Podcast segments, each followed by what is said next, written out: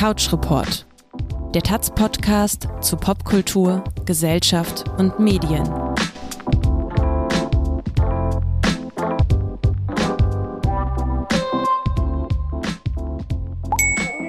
Hallo und herzlich willkommen bei Couch Report, dem Taz-Podcast für Gesellschaft, Popkultur und Medien. Mein Name ist Volkan Ahr, ich bin Redakteur und Kolumnist im Ressort Taz 2 Gesellschaft und Medien und ich spreche heute in dieser Folge mit der Schriftstellerin Dennis Ode. Wir wollen über ihr Buch sprechen, Streulicht, und ähm, auch ganz grundsätzlich äh, über die Frage von Klasse in der Literatur. Hallo Dennis, wie geht's dir? Hallo, danke für die Einladung. Mir geht's gut. Und selbst? Mir geht's auch gut. Magst du vielleicht kurz erzählen, worum es in, in Streulicht geht? Genau, also es geht ähm, in Streulicht um eine junge Ich-Erzählerin, die an ihren Heimatort zurückkehrt, weil ihre besten Freunde heiraten. Ähm, dieser Ort liegt in einem Industriepark, der die Landschaft so auf so eine merkwürdige Art verändert. Also dort fällt Industrieschnee und manchmal rieselt so Salz aus der Luft. Also es ist irgendwie ein merkwürdiger Ort, an den sie da zurückkehrt. Und ähm, während sie dort ist, erkennt sie eben so die Unterschiede, die sie zu ihren Freunden hat die beide eher aus so bürgerlichen Verhältnissen kommen, wohingegen sie aus einer Arbeiterfamilie stammt. Also der Vater hat sein Leben lang in diesem Industriepark gearbeitet.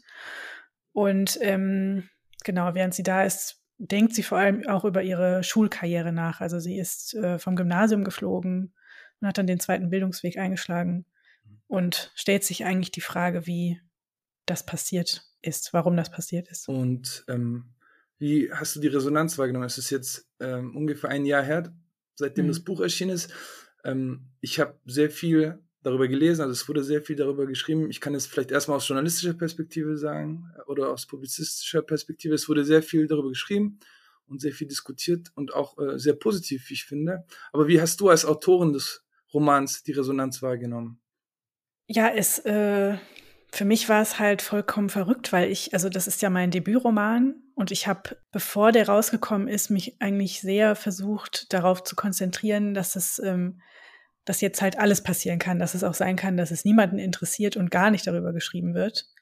Und das war eigentlich so das Level, auf die, also worauf ich so meine ähm, Erwartungen gelegt habe. Und dann war es halt das komplette Gegenteil. Also äh, diese Buchpreis-Shortlist und dann diese zwei anderen Preise. Also es ging irgendwie so eins nach dem anderen, wurde es irgendwie immer krasser. Mhm. Und dann ähm, ist es ja auch eigentlich nur, fast nur positiv besprochen worden. Also ich glaube, das äh, war halt ein totaler Ausnahmeerfahrung eigentlich, die man so als Debütierende gar nicht hat normalerweise. Magst du uns vielleicht kurz erzählen, wie du dazu gekommen bist, das Buch zu schreiben? Also was ist dein ähm, Background? Ähm, wann hast du angefangen mit dem Schreiben und mit was hast du angefangen? Das würde mich sehr interessieren.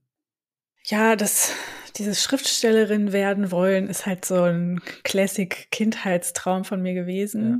Ist eigentlich schon auch fast ein bisschen klischeehaft, muss man sagen. Aber ich, ähm, das, ich kann mich eigentlich gar nicht erinnern, wann ich das nicht werden wollte oder sein wollte. Ähm, und ich habe lange Zeit also mich gefragt, wann wird dieser erste Roman, von dem ich halt mein Leben lang träume, wann wird mir dazu der Einfall kommen und wann, äh, wie wird das aussehen?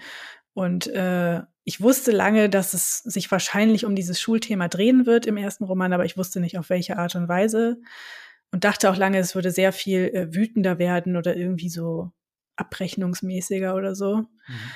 Ähm, und dann habe ich also im äh, Januar 2017 die ersten Entwürfe geschrieben.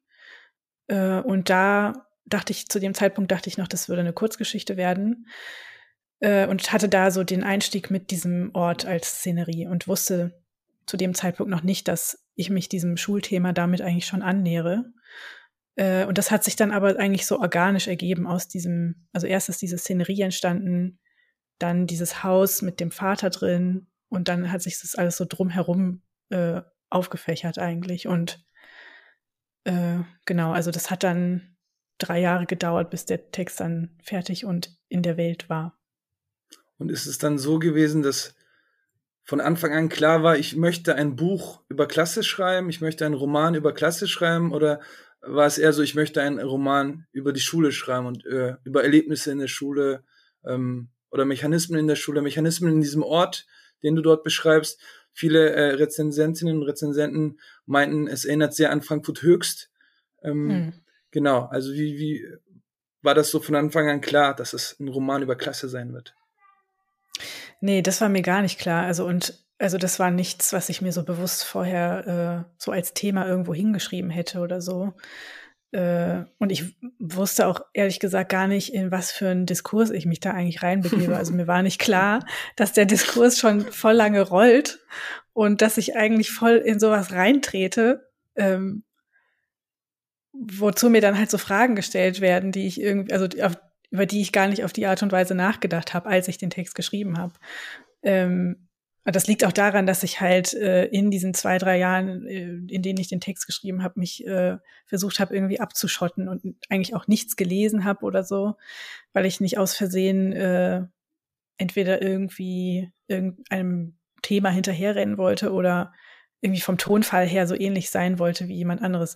Und äh, ja, aber anscheinend habe ich dann trotzdem trotzdem so ein Thema getroffen und auch wurde ich ja dann mit Didier Ribon und äh, Annie Arnaud und so äh, auch verglichen und die hatte ich halt aber gar nicht gelesen, als ich den Text geschrieben habe. Okay, krass. Ja, das ist vielleicht der, der Weltgeist gewesen, der sozusagen dich ja, in diesen also, Diskurs hineingeführt hat. Ja, ja, also ich denke schon, dass es irgendwie so ein Zeitgeist irgendwie schon war, der bestimmt äh, irgendwie äh, mich berührt hat oder so, aber das war halt nichts, wo ich so gedacht habe, okay, da will ich jetzt was dazu sagen oder ähm, ich will da jetzt mitmachen bei diesem, mhm. bei diesem Thema oder so. Das war halt keine bewusste Entscheidung. Und haben sich eigentlich auch Freundinnen und Freunde von früher bei dir gemeldet und etwas zu dem Buch gesagt? Also ich habe eine Postkarte bekommen, aber, okay. aber sonst hat sich niemand gemeldet.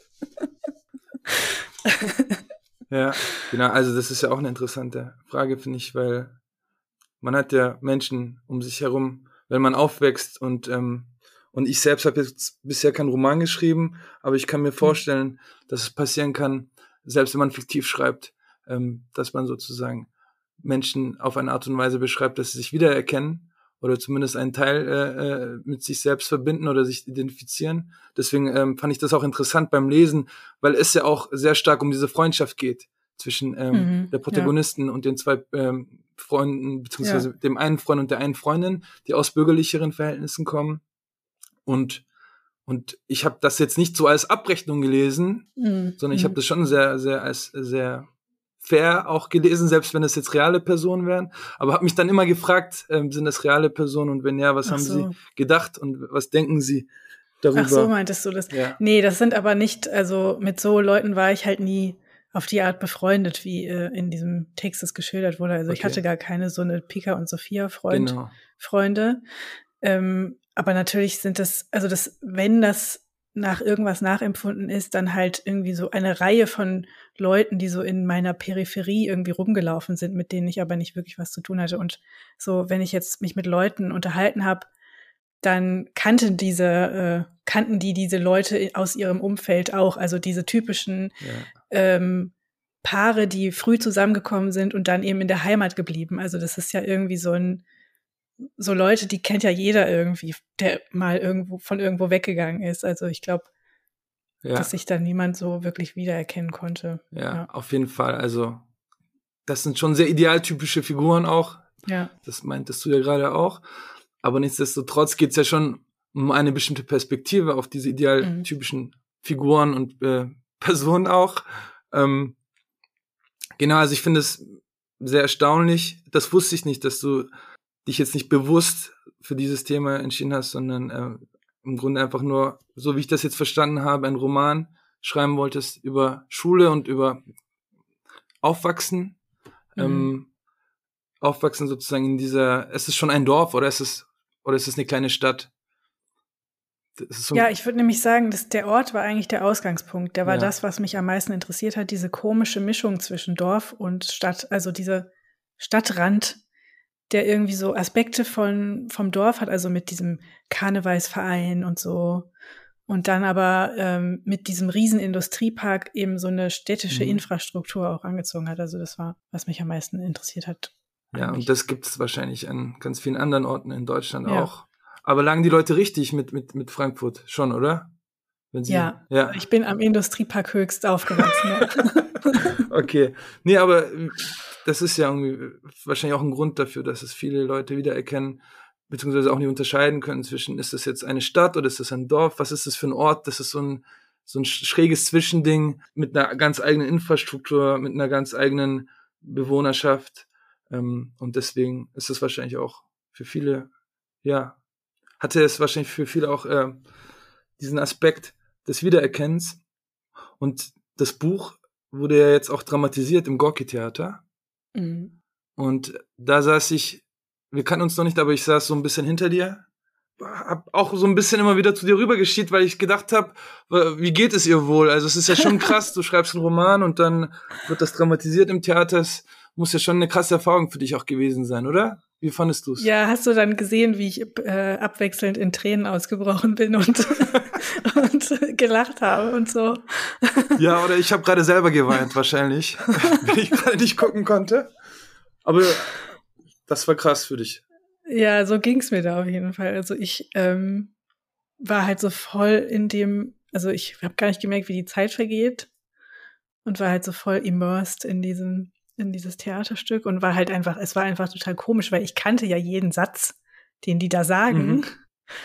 Ähm, und dass ich halt so da einsam vor drei Jahren in der Bibliothek gesessen habe und das so aufgeschrieben und mich gefragt habe, ob das jemand interessiert und dann steht da jemand und sagt das laut in so einem Raum voller Leute. Also das war halt total verrückt und auch ähm, äh, was ich außerdem sehr gut auch fand oder beruhigend oder ich weiß nicht, wie ich es ausdrücken soll, dass also diese Erzählerin wurde ja oft so, äh, also öfters habe ich Leute gehört, die sich darüber aufregen, dass die so leise ist und sich nicht wehrt und ähm, gar nicht aufbegehrt.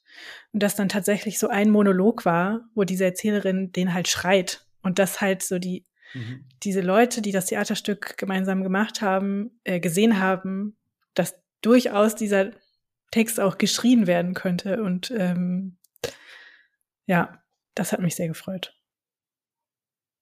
Ja, darüber habe ich auch nachgedacht nach dem Schauen. Also tatsächlich über dieses einerseits das Erzählen des eigenen Lebens, diese äh, Erzählerin, die sich sozusagen auf Menschen bezieht aus einer anderen Schicht, aus, aus, aus Menschen mit anderen Problemen, als sie sie hat, ähm, Menschen mit anderen Eltern, ich finde, das wird auch sehr schön beschrieben im Roman, wie anders die Eltern sind. Also an, am Unterschied des Erscheinungsbilds der Eltern kann man schon sehr viel äh, äh, verstehen daran, was sie in ihrem Badschrank mhm. haben, daran, welche Kosmetikartikel sie benutzen, ähm, daran, was sie in ihrer Freizeit machen.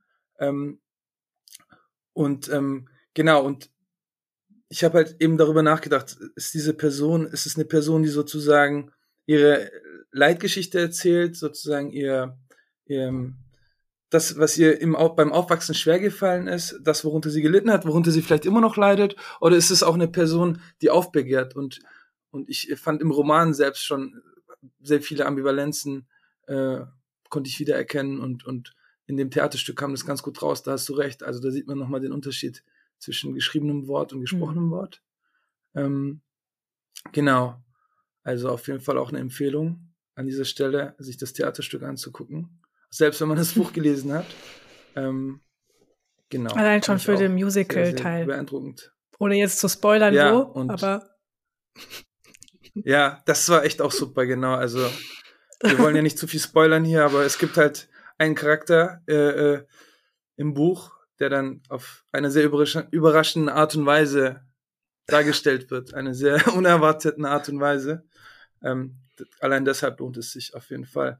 Und man weiß gar nicht, ob man jetzt irgendwie lachen soll oder weinen soll. Also es entsteht diese typische Mischung aus Lachweinen oder ähm, genau, Weinen, Lachen.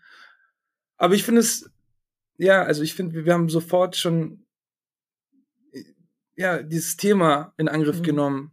Dieses, es gibt einen Diskurs ähm, und Leute liefern Dinge, äh, Texte, Ideen, ähm, zu diesem Diskurs. Er bewegt sich, er verändert sich und es ist total unglaublich, dass du äh, finde ich meinerseits, ähm, dass du sagst, du, du hat, warst dir nicht äh, bewusst, dass es diesen Diskurs gibt. Ich meine, der war ja 2017 auch noch nicht so, noch nicht so äh, im Gange wie heute, ist ja klar. Natürlich gibt es sehr viele Leute, die äh, schon früh und viel früher ähm, über Klasse geschrieben haben, ähm, auch über Klassismus geschrieben haben, das ist ja so ein umstrittener Begriff. Ist der nützlich oder ist der eher, äh, verhindert er eher die Thematisierung von Ungleichheit und die Bekämpfung von Ungleichheit? Aber natürlich haben sich viele Leute äh, immer viel äh, damit auseinandergesetzt. Seitdem es den Kapitalismus gibt, gibt es Klassen und Leute, die sich damit auseinandersetzen. Ähm, aber so richtig losgegangen ist es wahrscheinlich tatsächlich mit dem Buch von Didier Ribon, dem französischen Soziologen, der Rückkehr nach Reims geschrieben hat. Das Interessante daran ist ja auch tatsächlich, dass das Buch 2009 schon in Frankreich erschienen ist und erst 2016 in Deutschland. Ah, okay. Auf Deutsch. Also es gibt so eine sehr, sehr große äh, Zeitspanne zwischen Erstveröffentlichung auf Französisch und äh, dann die äh, Veröffentlichung auf Deutsch. Und dann, genau, und seitdem würde ich sagen, gibt es diese Renaissance der Klassenliteratur oder Arbeiterliteratur vielleicht auch. Ähm, und ich denke persönlich, dass es einerseits viel über die Zeit vorher sagt. Also offenbar war das kein Thema oder nicht so sehr Thema, zumindest in der Literatur. Ich würde sagen, in anderen gesellschaftlichen Debatten hatte der Klassenbegriff jetzt auch nicht so die beste Zeit äh, in den 2000ern und äh, 2010ern. Und offenbar gibt es da jetzt aber so ein, eine Art neues Interesse. Hast du dann, nachdem du das Buch geschrieben hast, dich mit diesen anderen Sachen auseinandergesetzt und mit diesem Diskurs auseinandergesetzt oder? Ja, mir ist gerade noch, mir ist gerade noch eine Korrektur eingefallen. Ich habe nämlich durchaus doch, ja. ist mir jetzt gerade wieder eingefallen, einen Artikel gelesen okay. und zwar in der Taz von einer Journalistin, ja? deren Namen ich jetzt leider vergessen habe, aber der Artikel hieß Rückkehr mhm. nach Flörsheim. Das war, muss dann so 2016 gewesen sein. Äh, und ich kann mich daran ja. erinnern, dass ich den halt auch angeklickt habe, weil halt Flörsheim in der Nähe von dort, wo ich aufgewachsen bin, ähm, mhm. liegt. Und da setzt sie sich auseinander mit der Lektüre äh, Rückkehr nach Reims. Mhm. Und ähm, mhm. also ich, das hat bestimmt, also deswegen meinte ich halt, ich wusste bestimmt schon, dass dieser Diskurs existiert, aber ich habe dann halt nur diesen Artikel gelesen und dann lange nichts, also auch nichts geschrieben mhm. äh, und halt auch nicht dann Eribon gelesen oder bin halt nicht weiter eingestiegen oder so. Und ja. äh, was das halt, also das hat mich irgendwie auch nicht interessiert. Der, dieser äh, Rückkehr nach Ramsbuch hat mich dann irgendwie auch gar nicht wirklich interessiert, sondern ähm, das kam dann halt alles danach. Und auch das mit äh, Annie Arnaud, also da habe ich dann, als das Buch erschienen war, ich glaube Anfang diesen Jahres, habe ich dann äh, Der Platz von ihr gelesen. Weil ich halt dauernd mhm. erwähnt wurde mit ihr zusammen und dachte, ich muss jetzt mal wissen, was hier los ist. Und ich kann auch nicht immer sagen, habe ich nicht gelesen. Und äh, da habe ich das dann auch verstanden, also warum dieser Vergleich stattfindet und habe mich schon fast ein bisschen erschreckt, dass manche Sätze so ähnlich sind. Ähm, dafür, dass sie ja auch eine vollkommen andere Generation erstens ist und zweitens eben Französin. Ähm, ja. Verrückt. Mhm. Dieser Artikel, von dem du gesprochen hast, äh, Rückkehr nach Flörsheim, ist äh, von meiner Kollegin Doris Akrab. Okay ich habe den damals auch gelesen und der hat mich auch, also das war sozusagen meine Motivation, dann auch Rückkehr nach Reims okay. zu lesen, weil, weil, weil dieser Text mich auch so gepackt hat. Ähm, ja, und was Annie Ernaux angeht, du hast dann Der Platz gelesen. Der Platz ist ein Buch über ihren mhm. Vater, wenn ich ja. mich richtig erinnere. Also sie hat ja so, also es sind, gibt verschiedene Texte von Annie Ernaux, die jetzt nach und nach auf Deutsch erscheinen. Also es sind ältere Texte auch das ist ja auch so ein Zeichen dafür, dass es jetzt gerade einen Trend ja. gibt ähm, für diese Art von Erzählung und für diese Art von Literatur. Ähm, also fast schon Milieustudien, autobiografische Milieustudien könnte man sagen, ähm, aber immer in der Auseinandersetzung mit, den, mit dem Klassenunterschied, ähm, immer aber auch äh, Geschichten des Aufwachsens ähm, und, und Geschichten der Jugend und Kindheit. Und der Platz ist ähm, über ihren Vater. Und sie hat auch äh, Die Scham geschrieben. Das ist ein Buch über ihre Mutter. Und, ähm, Und wo hast du da die Parallelen gesehen? Das muss ich dich jetzt fragen, weil du gesagt hast, du hast es dann mhm. doch gelesen und du hast manche Sätze sehr ähnlich gefunden. Würde mich jetzt sehr interessieren. Also, wenn ich das jetzt richtig erinnere, dann waren das so halt solche Sätze, die auch ihr, ihre Vaterfigur oder ihr Vater, also ähm, gesagt hat, die sich so um dieses äh, man darf sich nichts wünschen drehen, was meine Vaterfigur eben auch sich verbietet oder ihm verboten worden ist. Also ich glaube, das waren so die, die deutlichsten Parallelen. Und ähm, mhm. dann aber, also sie geht ja viel offensiver auch mit dem autobiografischen um. Also für sie, also sie sagt ja, das ist ein autobiografischer Text und so geht sie auch da heran. Und äh, so bin ich da halt gar nicht rangegangen. Also ich habe das von vornherein als Fiktion äh, gesehen und ähm, wollte auch etwas Fiktives schreiben. Also und ich denke mal, dass dieser Vergleich mit ihr dann auch dazu geführt hat, ähm, und natürlich, dass es eben eine Ich-Erzählerin ist, die man immer gerne verwechselt, dann eben mit der Autorin oder dem Autor, dass eben dann mein Text auch so stark autobiografisch gelesen wurde. Mhm. Und das würdest du auf jeden Fall zurückweisen. Also, so, dass Menschen diesen Text so lesen und den so sehr mit dir verbinden. Du hast bestimmt oft die Frage bekommen, die ich dir jetzt auch stellen werde. Natürlich, ich muss sie ja, dir stellen. Ich habe ja die Vorlage geliefert. Nämlich, nämlich, nämlich, wie viel von dir tatsächlich auch da drin steckt in diesem Buch. Und, und das ist ja schon, also wir werden jetzt von, von einem zum nächsten kommen, denke ich. Mm, aber es ist ja eine grundsätzlich wichtige Frage. Mhm. So, ähm, wie, wie viel man sozusagen tatsächlich autobiografisch auch schreibt, wieso und wann man sich für das Fiktive entscheidet. Und vielleicht starten wir einfach mit der mhm. konkreten mhm. Frage an dich. Wie viel von dir ist drin in dem Buch tatsächlich? Wie würdest du darauf antworten? Ja, also diese, dieses ähm, Sprechen über den Text als autobiografischen Text habe ich eigentlich immer äh, von mir gewiesen, aber das hat irgendwie niemand mehr gehört. Dann, als es einmal hat, äh, eine mhm. Besprechung enthielt das Wort autobiografischer Text und seitdem ist es irgendwie nicht mehr aus der Welt zu bekommen. Mhm. Ähm, und also ich würde den Text niemals autobiografisch bezeichnen. Es, es gibt mhm. einfach zu viele Fakten, die nicht so sind, nicht gewesen so sind in meinem Leben. Also meine Mutter ist nicht gestorben. Meine Mutter ist nicht Türkin. Es sind halt, mhm. das sind halt Sachen, da kann ich nicht sagen, das wäre autobiografisch. Ähm, und natürlich habe ich trotzdem eigene Erfahrungen verarbeitet. Ich denke mal, so wie jede schreibende Person irgendein Interesse daran hat, irgendwelche Erfahrungen des Lebens ähm, mit Literatur darzustellen. Ähm, und für mich waren das äh, eben diese, diese, ähm, diese Szenerie des Industrieparks, äh, die dann aber zu einem ganz anderen Ort geworden ist, als der, an dem ich wirklich aufgewachsen bin. Also ist sofort ein literarischer Ort irgendwie geworden. Und dann eben diese Schulbiografie. Also ich bin auch vom Gymnasium geflogen und dann auf die Abendschule gegangen, um meinen Realschulabschluss nachzuholen und so weiter. Also diese, diesen Bildungsweg habe ich nachgezeichnet, meinen eigenen, aber halt bin den gegangen mit einer Erzählerin, die von vornherein äh, charakterlich ganz anders auch damit umgegangen ist. Also die diese Erfahrung auch anders äh, wahrgenommen hat und in ihr eigenes Leben anders integriert hat als ich das gemacht habe. Und mich hat eben mhm. interessiert, ähm, so eine Figur zu machen, die alles glaubt, was ihr so gesagt wird auf diesem Weg. Und was dann dabei rauskommt, wenn, äh, wenn man alle solche herabsetzenden äh, Aussagen wirklich ernst nehmen würde. Also, und also was für eine Person dann am Ende dabei herauskommt. Und das war dann eben diese Erzählerin, die irgendwie, also zum Teil schon auch irgendwie gebrochen ist, würde ich sagen. Ähm, mhm. Ja, so würde ich es ausdrücken. Ja, gebrochen, aber trotzdem kriegt sie die Kurve dann irgendwie, ne? Also wie, wie gesagt, ähm, wir wollen nicht spoilern, aber, aber ich finde, das ist halt auch so eine Sache, ne, äh, die ich mich auch oft frage, wenn ich zum Beispiel diese Sachen lese, also Eribon, Annie Ernaux, es gibt ja Edouard Louis noch, auch ein französischer mhm. Autor, der darüber schreibt.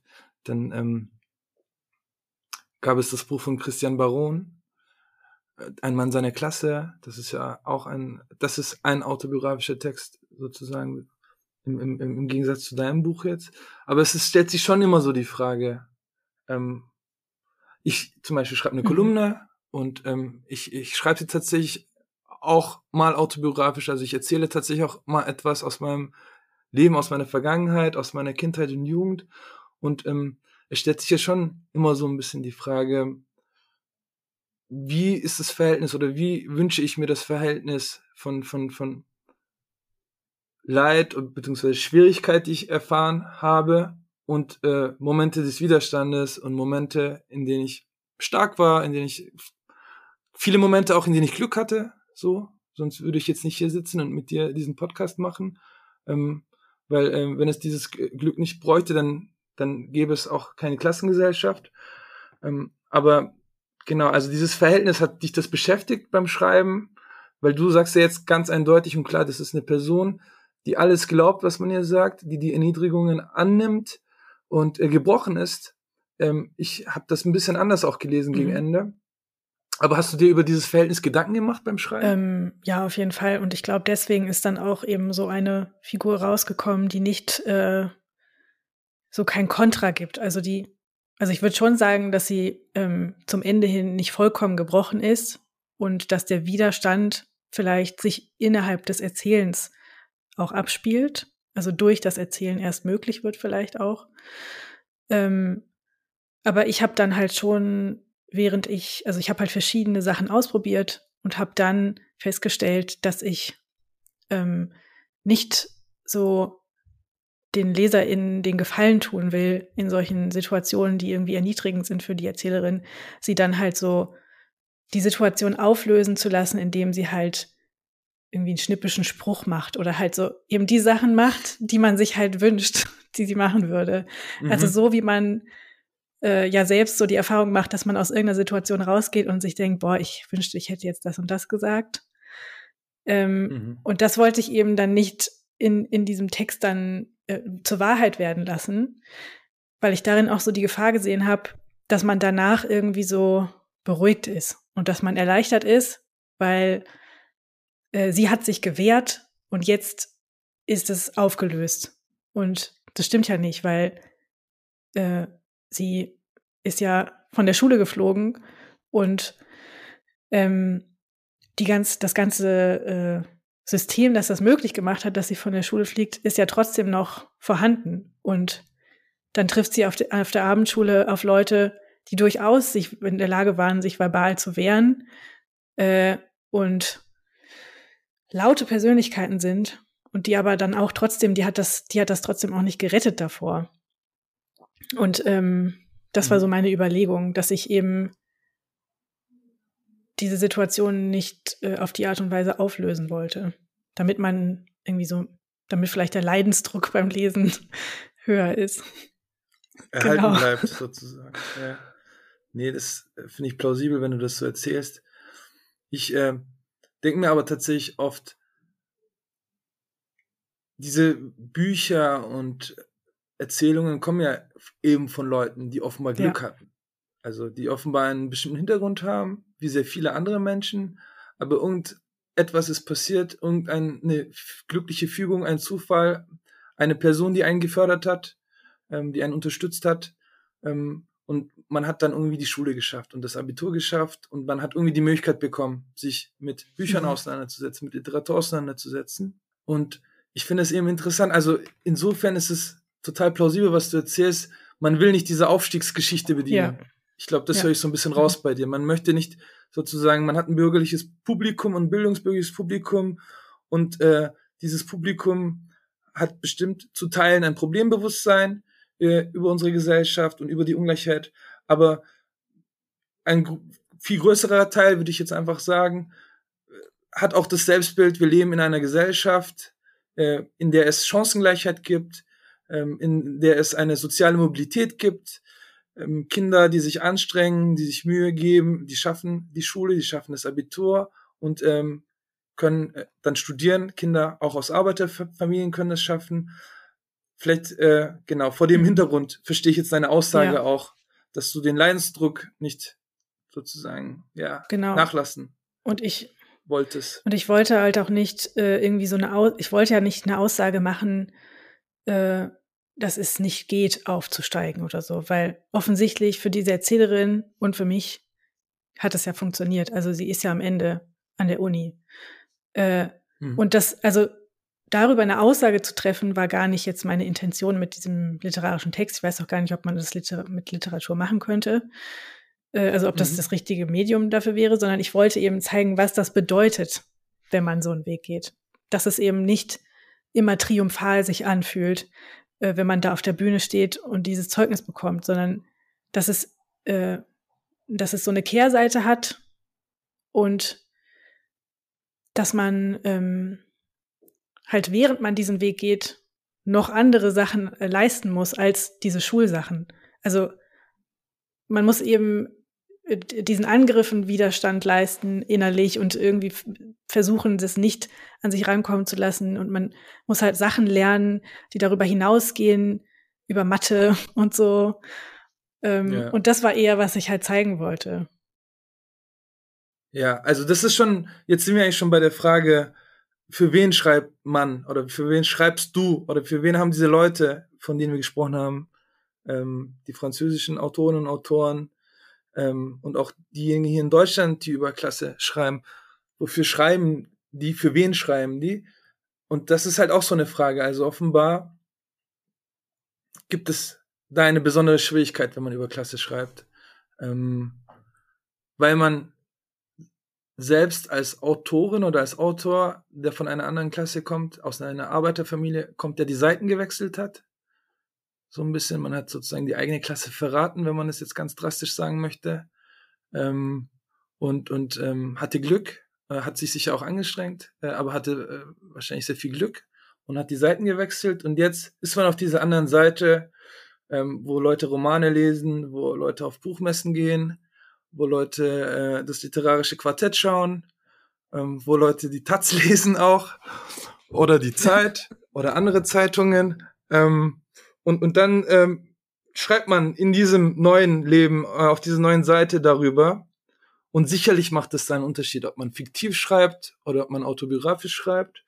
Aber die Schwierigkeit ist doch grundsätzlich dieselbe, oder? Ähm, ja, es gibt eben bestimmte moralische Fragen auch, die man sich stellen muss. Also für mich war das zum Beispiel mit dieser Vaterfigur, die irgendwie so ein klassischer Arbeiter im Industrie-Dingsbums ist, ähm, bei der ich schon gemerkt habe, ich muss jetzt wirklich vorsichtig sein, dass ich den nicht als brutalen Schläger-Proletentypen halt zeichne und damit irgendwie so aus Versehen dann, auch wenn ich es vielleicht gar nicht will, so Klischees bediene über die Arbeiterschicht oder so. Ähm, mhm. Keine Ahnung, ob mir das jetzt gelungen ist, das, das, das, das zu umgehen. Also ich habe halt versucht, den äh, mehrdimensional zu machen und eben zu zeigen, dass der äh, weiche Seiten hat und verletzliche Seiten und dass der, obwohl er so im Alkoholsuff Aschenbecher wirft, halt eigentlich traurig ist und so. Ähm, ja, und das war eine Frage, die ich mir gestellt habe. Und dann ähm, zu der Frage, für wen ich schreibe, also das kann ich irgendwie nicht so richtig beantworten, weil ich ähm, schreibe halt für jeden, der das liest. Und ähm, ja.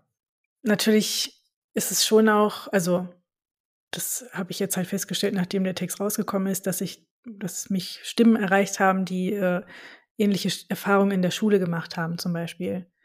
Da habe ich dann schon gemerkt, dass es halt wichtig ist, ähm, dass es so eine Geschichte mhm. gibt äh, und ich habe ja selber gemerkt, während ich diesen Bildungsweg gegangen bin, dass das irgendwie so eine vereinzelte Erfahrung ist, weil man halt nicht unbedingt immer 30 Leute um sich rum hat, die gleichzeitig von der Schule fliegen.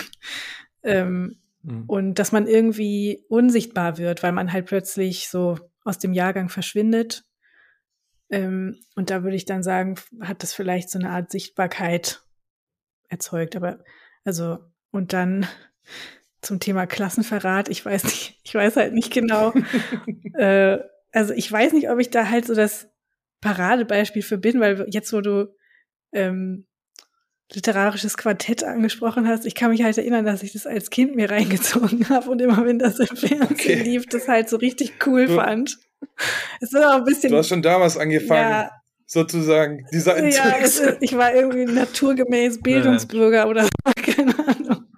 vielleicht ein bisschen nein, weird nein. halt auch, als Kind sich das anzugucken. Ja, es ist ja aber nie so eindeutig. Es ist natürlich ein sehr, sehr drastischer ja. Ausdruck. Ich habe das nur, also jetzt auch, ist mir eingefallen, weil ähm, dass jemand mal kommentiert hat zu einem Text von mir, so. also sozusagen geschrieben hat, das ist jetzt irgendwie ein Beispiel, wie es sich anfühlt, wenn man die Klasse verrät. Und dann habe ich zum ersten Mal sozusagen diese diesen Begriff vor Augen gehabt, Klassenverrat, und fand den auch total übertrieben und drastisch mhm. äh, und habe dann aber drüber nachgedacht. Und äh, ich finde, ähm, Verrat ist jetzt ein ziemlich hartes Wort, aber es geht ja schon einfach darum, dass man die Seiten wechselt. Und natürlich will man die Seiten wechseln und muss man die Seiten wechseln. Also es ist ja nicht so, dass es irgendwie eine Auswahl ist zwischen zwei Farben. Also äh, ob ich jetzt, ob jetzt Rot meine Lieblingsfarbe ist oder oder Grün. Ich will jetzt nicht so viel in die Farbenlehre gehen. Wir stehen kurz vor der Wahl, aber du weißt, was ich meine.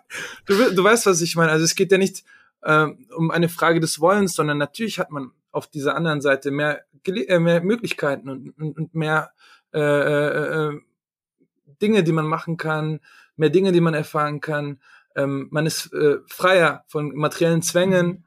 Ähm, man ist vielleicht freier auch von einem Familienverband, der unter diesen materiellen Zwängen leidet und gewisse Schwierigkeiten äh, hervorbringt.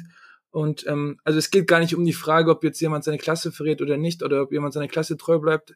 Insofern ist dieser Begriff Quatsch. Aber es geht ja schon darum, dass man woanders hingeht. Also zumindest habe ich, erlebe ich das so und ich äh, bekomme das auch von anderen Menschen mit. Und, ähm, und dann schreibt man, und dann, wenn man sich dann entscheidet, darüber zu schreiben, über diese Erfahrung, schreibt man eben ähm, für, für Menschen, die auf einen früher herabgeschaut haben in der Schule. Also dann schreibt man vielleicht für diesen Rektor ähm, auf dem Gymnasium, auf das deine Ich-Erzählerin dann geht oder gehen möchte und sie, sie stellt sich vor und sie äh, spricht vor und der Rektor sagt, äh, es ist ein Risiko, äh, dich jetzt hier an die Schule gehen zu lassen, weil ähm, genau, du hast Lücken in deinem, in deinem, in, in, in deinem Lebenslauf, weil du kommst von der Abendschule, weil dies, das.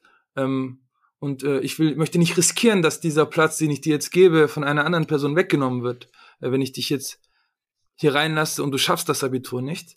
Ähm, und das ist äh, das, was ich meine, diese Schwierigkeit. Man möchte einerseits sozusagen den Leidensdruck, ich finde, das ist echt ein sehr schönes Bild, den Leidensdruck nicht vermindern, den Leidensdruck aufrechterhalten, ähm, weil man ja schon sagen will, es geht nicht darum, jetzt irgendwie irgendwelche Wohlfühl-Aufstiegsgeschichten, American Dream Sachen zu erzählen, sondern ähm, es ist halt ein Problem in diesem Land, soziale Ungleichheit, Bildungsungleichheit, ähm, Chancenungleichheit, das ist ein Problem. Aber andererseits ähm, möchte man sich auch nicht zu sehr, wie soll ich sagen, sozusagen, ach, es, äh, es entsteht halt so ein Gefälle, finde ich, wenn man so ehrlich dann darüber schreibt und, und wirklich auch in dieser, in dieser, ähm, in dieser Leidhaftigkeit dann darüber schreibt. Vielleicht ist das jetzt auch wieder ein zu krasses Wort, aber ich finde, es entsteht einfach ein Machtgefälle. Weißt du, was ich meine? Wenn man, wenn man das erzählt und, und das, was du gesagt hast, das mit dem, ich möchte jetzt sozusagen diese Vaterfigur nicht zu sehr überzeichnen und nicht zu sehr klischeehaft machen. Das hat ja genau was mit dieser Machtgefälle zu ja. tun. Das zwischen den Leuten, die das lesen, und es lesen sicher nicht nur Leute, die bildungsbürgerlich sind, ein Buch. Das ist mir auch klar, aber genau, wir reden halt sozusagen sehr, sehr, sehr ähm, erstmal idealtypisch über diese Fragen. Es gibt immer Uneindeutigkeiten und ähm, äh, fluide Grenzen sozusagen. Ähm, aber trotzdem entsteht ein Machtgefälle weil. Also du meinst, weil ich jetzt. Es ist ja kein Geheimnis. Weil wir. Ja. Nee, es ist ja kein Geheimnis, dass man sozusagen, wenn man eine Kolumne in der Tat schreibt oder wenn man äh, im Sokamp Verlag äh, einen Roman veröffentlicht, dass, dass diese Schriften gewisse Leute erreichen und gewisse Leute nicht erreichen. Und du meinst auch, so. weil wir jetzt eben in der Position sind, darüber auch schreiben zu können und überhaupt gefragt werden, weil wir eben den Aufstieg, also ich rede jetzt einfach mal von genau, dir, weil, genau. ob du das jetzt auch genau, so findest, ja, ja. aber. Nee, nee. nee, nee, doch, doch, das finde ich auch so. Also Genau, also einerseits ist halt eben die Frage, ähm, wer schafft den Aufstieg und wer ja. schafft den nicht. Und Aufstieg ist halt nicht die Regel, sondern die Ausnahme. Ähm, das bringt einen schon in so in Bredouille, finde ich, in eine Schwierigkeit. Ähm, und man muss echt aufpassen, dass man äh, da jetzt sich nicht irgendwas drauf einbildet, weil man das Abitur geschafft hat. Ähm, weil ich bin davon überzeugt, dass es, dass ich einfach persönlich jetzt sehr viel Glück hatte. Ich hatte eine Person, die mich gefördert hat in der Schule und ohne die hätte ich das Abitur sicher nicht geschafft. So, das war einfach Glück, diese Begegnung.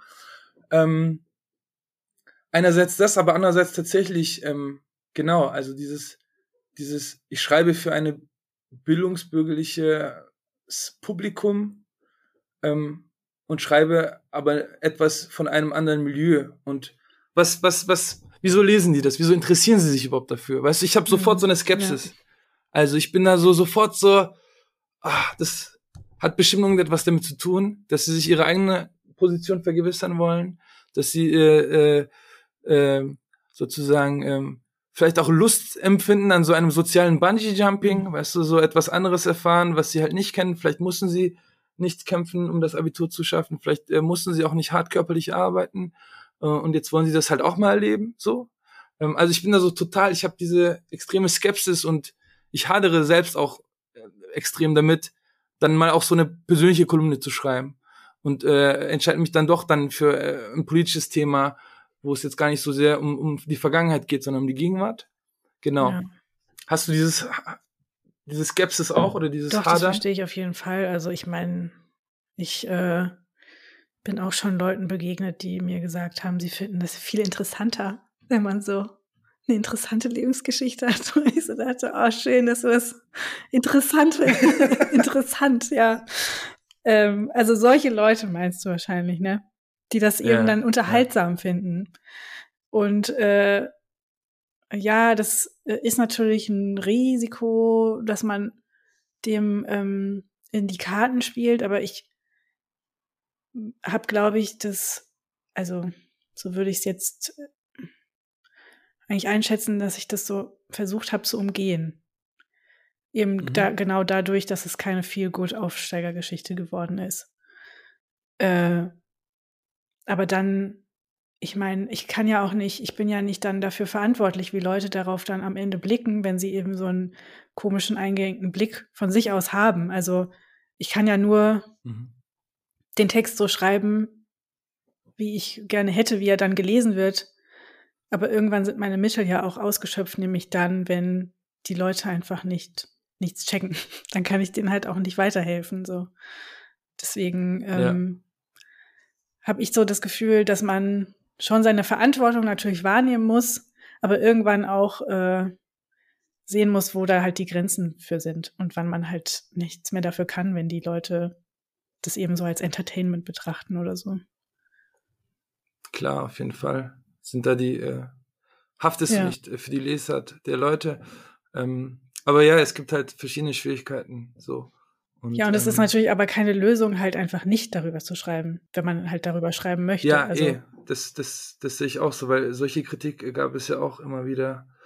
Also es gab einen Text in der Analyse und Kritik, ähm, in dem es tatsächlich darum ging, dass die neue Arbeiterklassenliteratur, über die wir jetzt auch gesprochen haben, dass sie ähm, sich, ja, dass sie Eingang findet ähm, in das bürgerliche Feuilleton und ähm, in den Kulturbetrieb und dass es auch so ein bisschen so ein Anbietern ist an diesen Kulturbetrieb und an, an ähm, und ähm, mal mitmachen dürfen sozusagen. Wir dürfen jetzt auch mal mitmachen, mhm. so weil der Kulturbetrieb ähm, jetzt irgendwie Abwechslung möchte und Bock hat, ähm, ähm, dürfen die Arbeiterkinder jetzt auch mal mitmachen und ein Arbeiterkinderbuch mhm. schreiben, Roman oder autobiografisch oder was auch immer.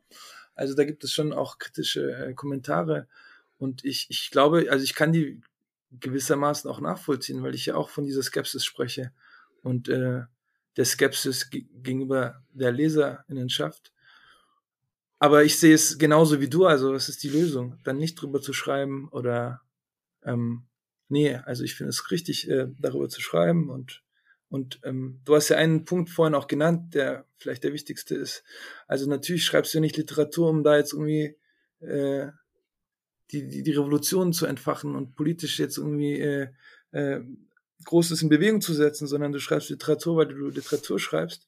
Das ist ja auch so eine Frage, ne? Also, wieso ist diese Literatur jetzt so politisch? Und wenn ich jetzt was anderes lese, wenn ich jetzt Allegro Pastel lese, zum Beispiel, von Leif Rand, dann ist es so, das ist so ein Buch äh, aus der äh, Kreuzberger Hipster-Gegenwart, ähm, ähm, sozusagen das gebildete Prekariat und, und so weiter und so fort. Das ist aber überhaupt nicht erstmal so politisch rezipiert, mhm. sondern sehr lebensweltlich.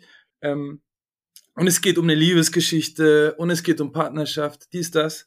Aber wenn man dann irgendwie ein Buch schreibt, was eben neben so einem Industriegebiet spielt, dann ist es auf einmal so, zack, da geht's um Klasse, da geht's um soziale Ungleichheit. Was sagt die SPD dazu? Was sagt die Linkspartei dazu? Also es ist sofort politisch. Ja. Das ist ja, das ist ja das nächste Problem, finde ich. Wieso ist diese Kunst, die du machst, wieso wird die sofort so politisch rezipiert und sofort politisch vereinnahmt, will ich nicht sagen, weil ich nicht denke, dass es für die schlechte Sache vereinnahmt würde.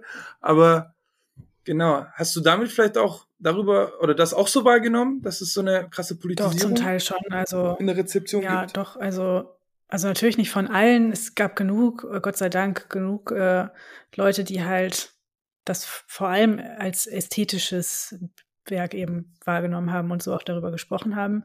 Aber ich bin natürlich auch halt so, wurden mir Fragen gestellt, die ich gar nicht beantworten kann. Also in genau so einem Tonfall, den ich ja im Text schon äh, verhandelt habe mit diesem Jugend debattiert ähm, Tonfall eben.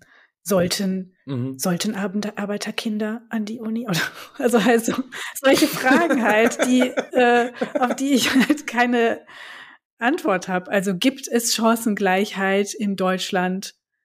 Äh, ja. Und ich, also, und das Thema ist ja halt nichts Neues. Es gibt ja jedes Jahr kommt irgendeine ja. Statistik raus, dass äh, der, der Familienhintergrund was mit dem äh, Bildungsabschluss, den man am Ende dann macht, zu tun hat und so. Also, aber das habe ich auch alles jetzt nicht recherchiert, als ich den Text geschrieben habe, weil wie gesagt, mhm. waren das eben nicht die Kategorien, die mich interessiert haben, sondern eben ästhetische und auch äh, welche, die man eben nicht mit solchen Fragen beantworten kann. Ähm, ja, warum das passiert, keine Ahnung. Also ich weiß auch nicht, ob das generell so ein Ding ist, was Debütierenden eben passiert. Auch diese Frage nach dem mhm. autobiografischen, also ob das vor allem damit zu tun hat, dass man auch halt jung ist, dass man eine Frau ist, dass man Migrationshintergrund hat, dass irgendwie dahinter steckt, hm, wahrscheinlich kann sie gar nichts anderes schreiben als ihre interessante Erfahrung. äh, und das war mir halt klar, dass das wahrscheinlich passieren wird. Ähm, und ich muss jetzt halt weitermachen. Also ich äh, muss jetzt halt dann weiter unter Beweis stellen, dass ich halt schreiben kann und äh, über alles schreiben werde und ich werde halt nirgendwo hingehen. Also ich habe nicht vor, nur kurz mitzumachen und wieder zu gehen. Und ich cool. hoffe, dass ähm, alle anderen, über die man das jetzt sagt, dass sie kurz mal mitspielen dürfen, das halt genauso machen, weil die sind jetzt halt da. Mhm. Die, denke ich mal, gehen nirgendwo mehr hin. ja, nee, das, das hoffe ich auch. Arbeitest du schon an deinem nächsten Buch? Jetzt, wo du äh, diese coole Kampfansage gemacht hast. Oh du wirst bleiben, du wirst nicht gehen. ja, ich, ich hoffe, dass äh, dann so in drei Jahren ist es nicht, hört, hört sich das irgendjemand an und ich bin halt weg vom Fenster. ich glaube nicht. Äh, also ja, ich arbeite schon an was Neuem, aber ich kann nichts darüber sagen. Das ist alles. Das habe ich mir geheim. gedacht. Das habe ich mir gedacht. Vielen Dank, dass du da warst. Ähm, und diese Fragen werden uns sicher weiter beschäftigen. Und ich wünsche dir viel Erfolg für die Zukunft. Und ich wünsche dir, dass du nicht verschwindest, sondern da bleibst. Danke, das und, wünsche ich dir ähm, auch. Und ich freue mich darauf, von dir zu lesen, auf jeden Fall. Tschüss. Bis bald. Tschüss.